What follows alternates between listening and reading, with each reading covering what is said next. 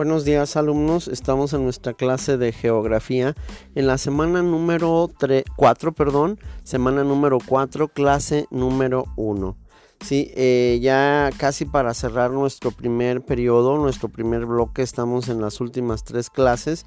Eh, en esta última vamos a hablar acerca del movimiento o los movimientos de la Tierra. Yo creo que a todos nos han surgido en alguna ocasión si es si la pregunta si la Tierra se mueve eh, si nosotros nos movemos o cómo es esto de cuando eh, elevamos nuestra vista y estamos viendo que se está moviendo y hay quien pensamos o piensa que las nubes, hay quien piensa que la tierra, hay quien piensa que ambos y bueno, vamos a checar esto en este tema, los movimientos de, la tierra.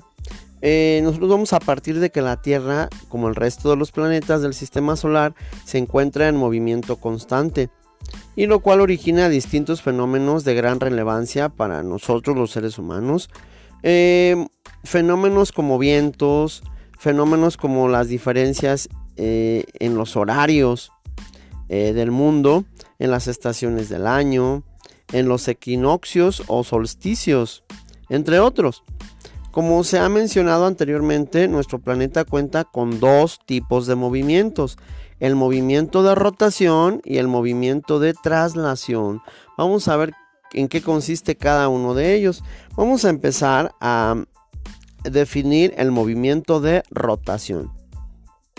Bueno, eh, este movimiento sucede cuando la Tierra gira alrededor sobre su propio eje.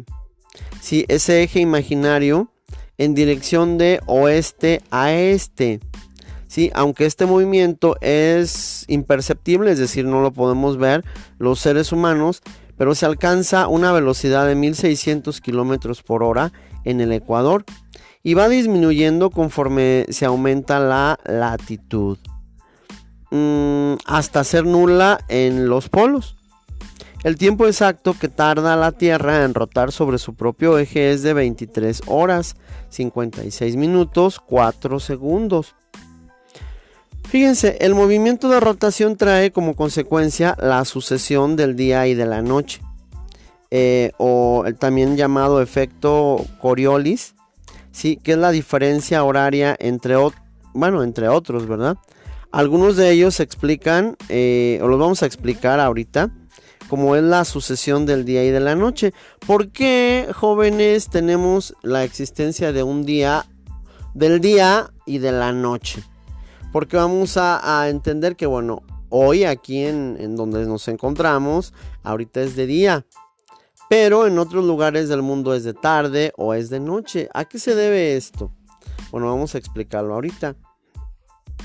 Eh, nuestro planeta, al igual que el resto de los planetas del sistema solar, siempre presentan una cara iluminada y una cara oscura.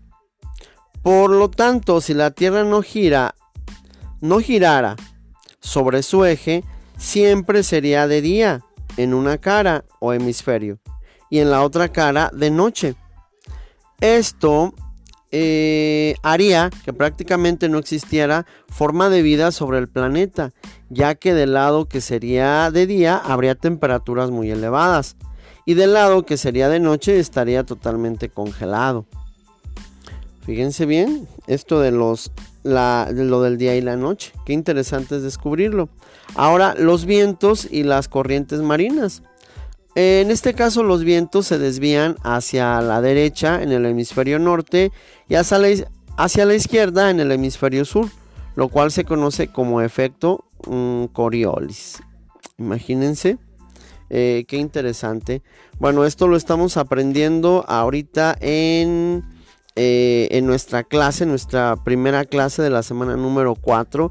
Esperemos que esos movimientos de la Tierra pues, nos sirvan mucho para eh, nosotros entender cómo existen diferentes tipos de movimientos. En la siguiente clase vamos a ver el movimiento de traslación.